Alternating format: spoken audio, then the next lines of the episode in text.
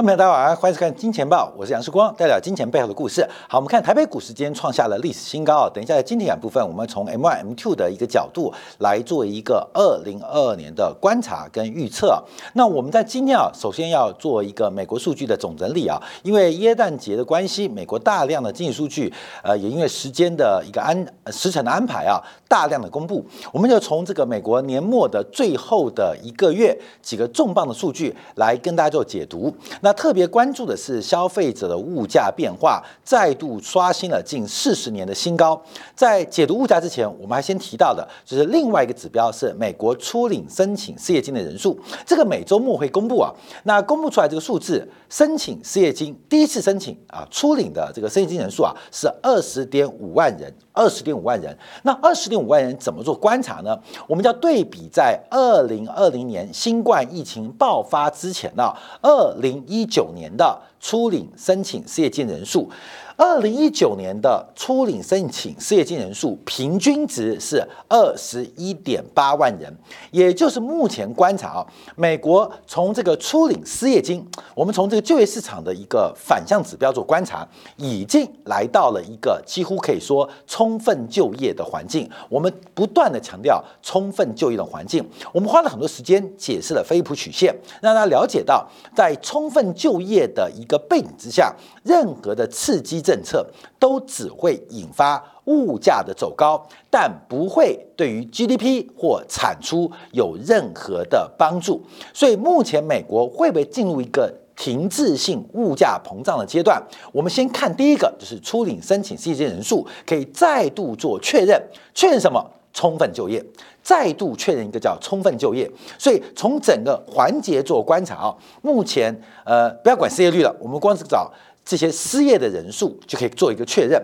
那再往下观察，就是续领啊，持续在申请失业金人数也创下了近两年以来的新低格局啊。那这边有个表格啊，可以对比，就是在去年以来这十二个月以来，整个美国在失业的环境当中所发生的变化。我们看到申请正常的救助补贴的人，从去年的五百四十四万降到现在的一百七十二万。从原来五百四十四万削减了三分之二，来到了一百七十二万。按照目前美国人口三点三亿，按照美国目前参与劳动市场的人口大概约莫一亿九千万人，一亿九千万人，所以正在按照正常手续领取失业金人数仅仅只有一百七十二万人。所以我们可以看到，大概以正常失业救济人数，大概仅仅是美国劳动市场的百分之一。百分之一。那另外几个数据包括了疫情失业补贴，包括了疫情紧急救助。去年这两个申请失业临时性安排的，大概有一千四百七十万人。那到最新的数据，一千四百七十万人，一千四百七十万人啊，这是万人啊，一千四百。到最新啊，呃，本周刚刚公布的数据啊，仅剩下二十五万人。只剩下二十五万人，也代表在整个疫情的这个紧急的就业补贴逐步退场之际，申请这个数字也已经慢慢的消化跟消失了。所以把所有数据加一加，包括了退伍军人啊，呃因病住院的这个补贴等等，只剩下两百一十四万人还在申请美国各式各样的失业的补贴。我再次强调，美国有三点三亿人口哦。按照目前劳动参与率，假如以百分之六十五到百分之六十八来做计算的话，美国人呢，大概就是有一点九亿到两亿的人口在就业市场，啊，美国有三点三亿人口嘛。按照劳动参与率的逻辑，大概百分之六十八左右的水平，六十五到六十八不等的数据在做呃震荡啊，因为这个数据可能也会有误差，所以大概美国有一点九亿到两亿人口。你说另外一点三亿人在干嘛啊？有的是退休，有的是因病，还有是还没长大啊小朋友。所以扣掉那些人口之外，美国在劳动市场的一点九亿到两亿人口。我们之前报告的是失业率，其中这一点九亿到两亿人口，其中大概百分之四点二是失业状态。百分之四点二的是失业状态，那为什么要看到续领申请失业金的人数？因为这个它就基本上我们可以叫做结构性失业，因为其中这百分之四点二的失业人口啊，大概七百万人到八百万左右，很多是摩擦性失业，他正在换工作，正在享受他的假期，或正在做一些休息的安排。所以这个数据两百亿四万人，你除过来的话，代表美国真正的结构性失业或叫周期性失业。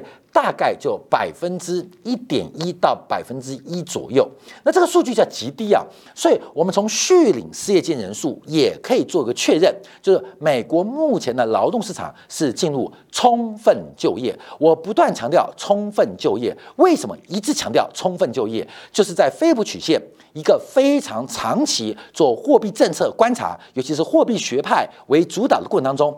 任何的充分就业的环境，它的刺激只会产生物价走高，而这个物价走高会产生一个停滞性的排挤效果，甚至影响到长期经济的一个变化。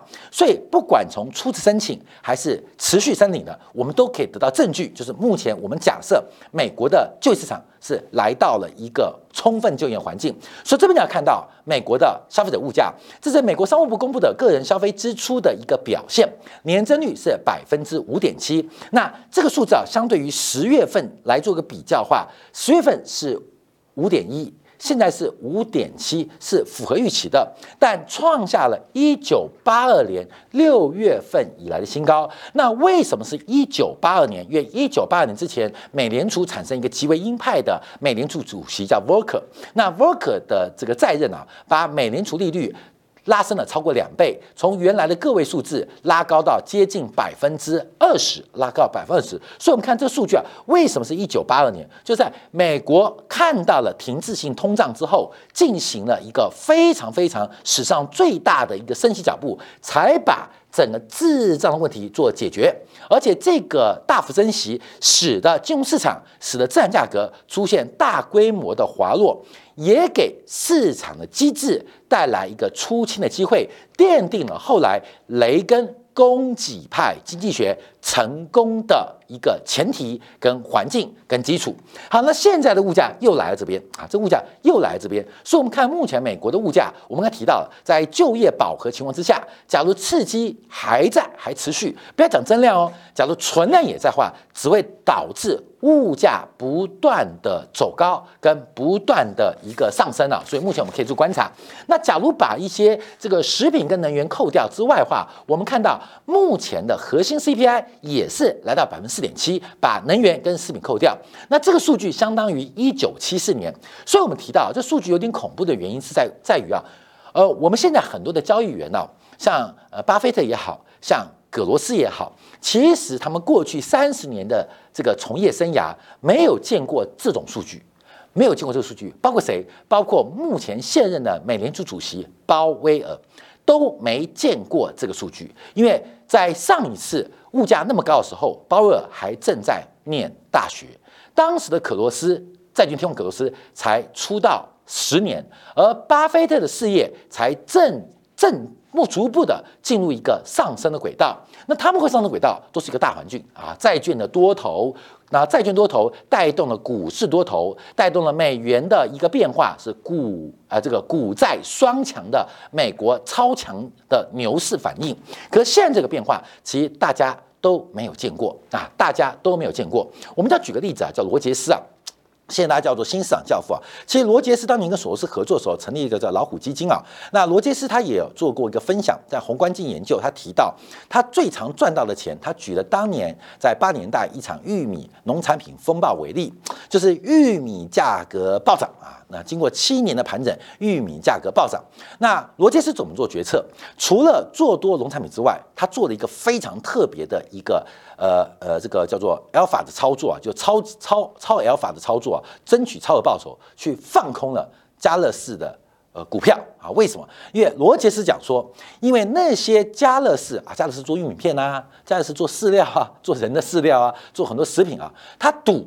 家乐士的这些控制成本的呃部门，或是市场采购原料的部门，绝对绝对没有做相应的避险，甚至有可能进行价格的锁定。所以当时他赌家乐福呃家家乐士啊，这这个玉米片公司啊，可能会在金融市场出现巨大的亏损。而果不其然，玉米价格暴冲，那加乐士的整个部位基本上被锁定，所以。它的营收跟财报大跌，并且罗杰斯两头都赚。好，关键不是他这个操作经验，而他看出了内涵，就是因为过去加乐士的交易员也好。主管啊，这个原物料采购呢没见过啊，因为七年了嘛，早就该升官了，搞个升迁。曾经见过的人可能已经退休了，曾经见过的人也可能已经升官了。不负责、不掌握目前加勒斯这家公司它对原物料采购的价格风险。好，那这东西可以放大哦，放大五十倍，放大十倍，就是现在的状况。这个停滞性通胀其实是人类周期必然出现现象，可是我们现在。只能用历史课本或从过去的新闻来判读当下的变化跟感受。所有美联储的官员，所有美联储官员都没有经历过当年的智障，当年的智障，所以智障停留在课本当中，智障停留在新闻当中。可是真实面对智障的时候，来的时候，其实感受。并不清楚，所以为什么葛林斯潘非常担忧啊？因为葛林斯潘他曾经经历过那波智障的环境，所以葛林斯潘对于目前现在的货币政策，包括目前的谈刺激，他有非常多不同的意见。原因就是有些老人、有些资深的前辈，他们经历过那个阶段，而那个阶段对于很多来讲就是课本上，所以会发生什么事情？后面那就来讲啊，课本后来发生的事情，那市场就必然会发生什么事情，人类。在历史的周期当中，进步是非常非常缓慢的，是非常非常缓慢。甚至我们从大大历史的角度来做观察，甚至看不到人类在决策品质的进步空间。人类在历史当中进步是非常缓慢的，所以给我们什么样的一个机会？就是上一次怎样？那这一次也必然会怎样？上一次停滞性通膨胀在四十年前，在五十年前会出现这种风暴，后来的解决方案在这一次想当然也必然出现，因为一九七年代的智障，再往前推五十年，也曾经出现过一个智障，后来产生的是一个金融风暴的恐慌啊，就是一九二九年的一个崩溃啊。因为一九一九年、一九二零年一战结束之后，整个美国的经济出现了一个利多出尽、大幅拉回，所以一九二零年美国一九一九年啊啊到一九二零年代，美国曾经出现一个金融。泡沫，呃，这个股票大跌，所以后来美联储成立才不到五年嘛，就进行大幅的量化宽松啊，这是第一次经验哦。就那个宽松，创造了将近八年到十年的颗粒之繁荣。一直涨到一九二九年，结果一九二九年崩溃了。那一九二九年崩溃，也是因为美联储或是华尔街没有经验来面对人类最大的智障啊，尤其是自然价格带动的，所以很多的处理方式是不当。第一个，该升息的时候太慢升息，该降息的时候太慢降息。所以在一九七年代，哦，又重复一次哦，隔了将近六十年又来一次啊，隔了五十年又来一次。而那个五十年后来在可是任内啊，把这个问题一次性解决。那现在呢？这是美国在近百年来第三次出现了金融自然价格泡沫、停滞性通货膨胀的现象。那会发生什么事情？我相信一次会比之短，因为一九一九年横跨到一九四五年，美国花了二十年走出那一次的滞胀。上一次从一九七四年走到一九八二年，美国花了八年减少呃。解决这个智障。那现在观察哦，现在从二零二一年年初，那看没有？第一次二十年，第二次八年，那第三次花多点？看没有？两年、一年吗？恐怕会更短。所以我们要特别提防美国政策修复带来的风险跟变化。好，那我们再往下观察啊，因为这个达拉斯分行啊，美联达拉斯分行做了另外一个数据啊，就是很多数据做采样，叫做结尾 PCE，它把涨价涨最多的前面百分之三十一跟跌价跌最多的后面百分之二十四给砍掉，就是去头去尾，算出中枢核心物价中枢的变化。因为最近美联储观察，因为第一个是汽车大涨嘛，第二个是租金大涨嘛，还有包括了运输的中断嘛，运费大涨。假如把这些去掉的话，美国的物价其实非常温和，是非常温和的。可是按照达拉斯分行最新的一个数据观察，不太妙哦，不太妙。因为扣掉汽车啦，扣掉了反弹的机票啊，扣掉了房价之后，发现目前美国整体的物价正在快速的抬高。关面就是这条呃，算是紫灰色的线啊。目前正在快速拉高，也就是美国的物价的扩散程度正在超出美联储预期。为什么？就是充分就业的环境之下，有任何丁点的刺激，哪怕是口头刺激，都会创造物价虚无的上涨。好，看没有？不要讲货币政策哦，财政政策，就算是口头上刺激，都非常容易产生物价的走高。所以目前观察这个二零二二年的行情就会非常非常精彩。所以等一下我们从香港经验、香港的这个现状，还有台北股市今天创下历史新高，来做一个观察，会发生什么事情啊？好，那我们看一下啊，这个物价在空涨，资产价格就不断的泡沫。昨天公布了美国新屋销售的数据。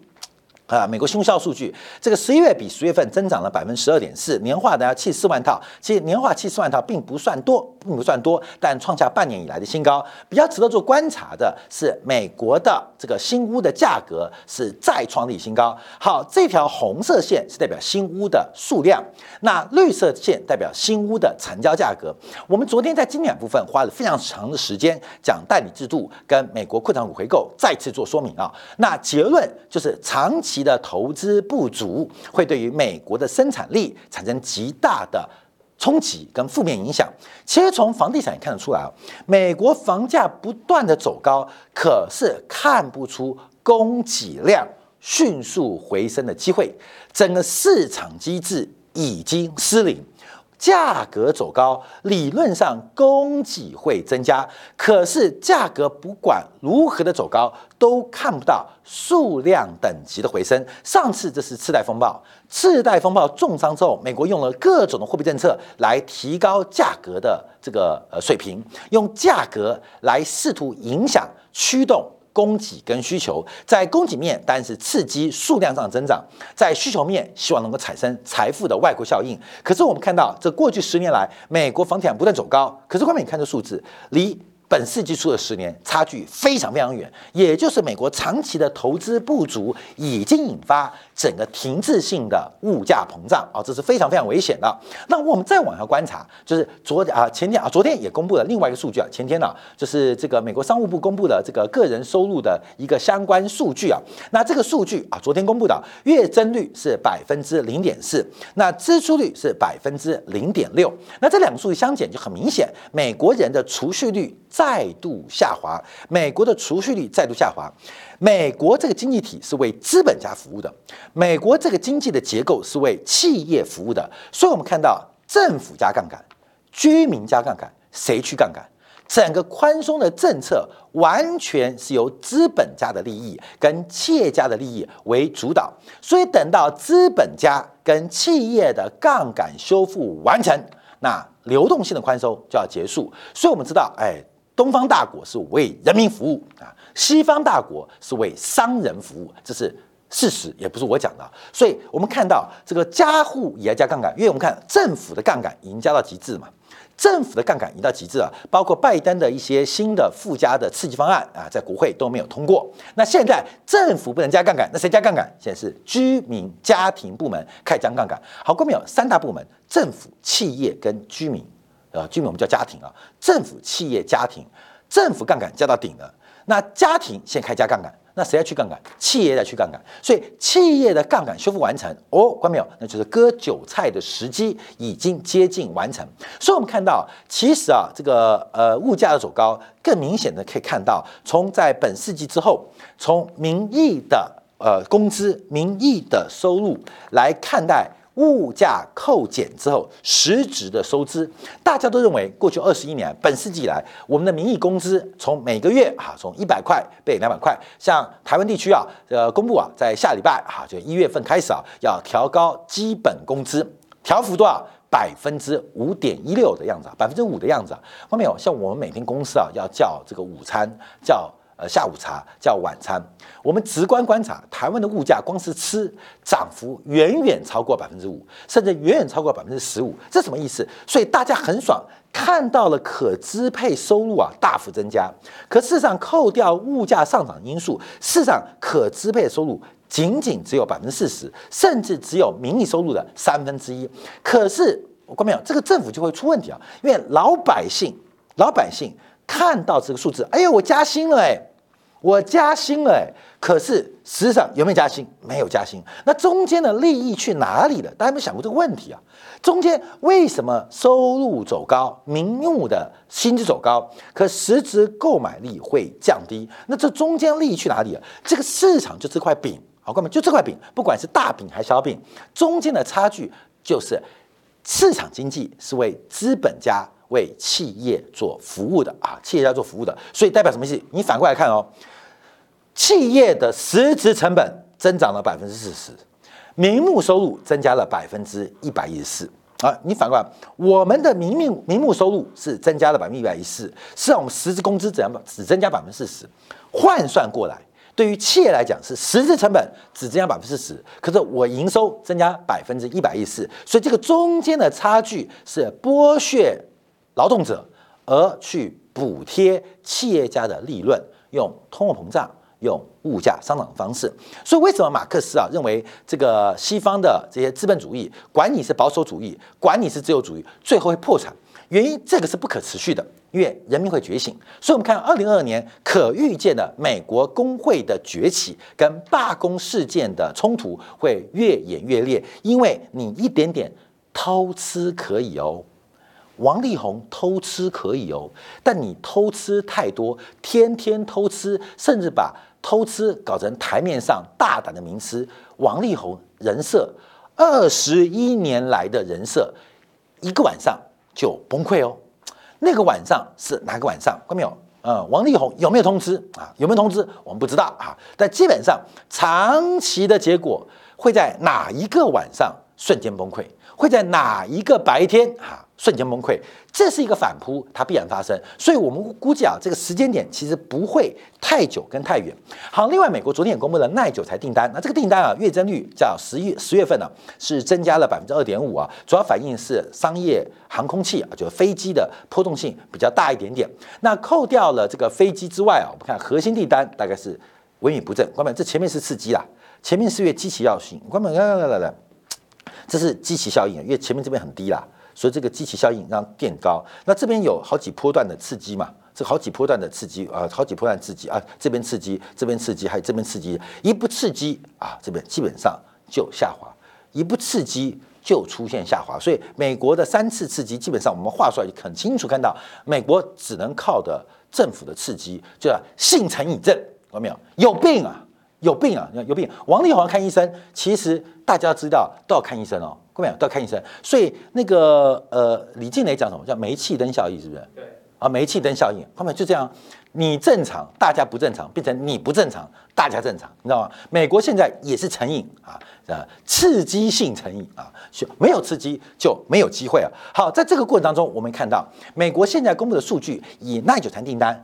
未完成订单创了新高，可是另外一个指标是目前美国的库存快速的攀高。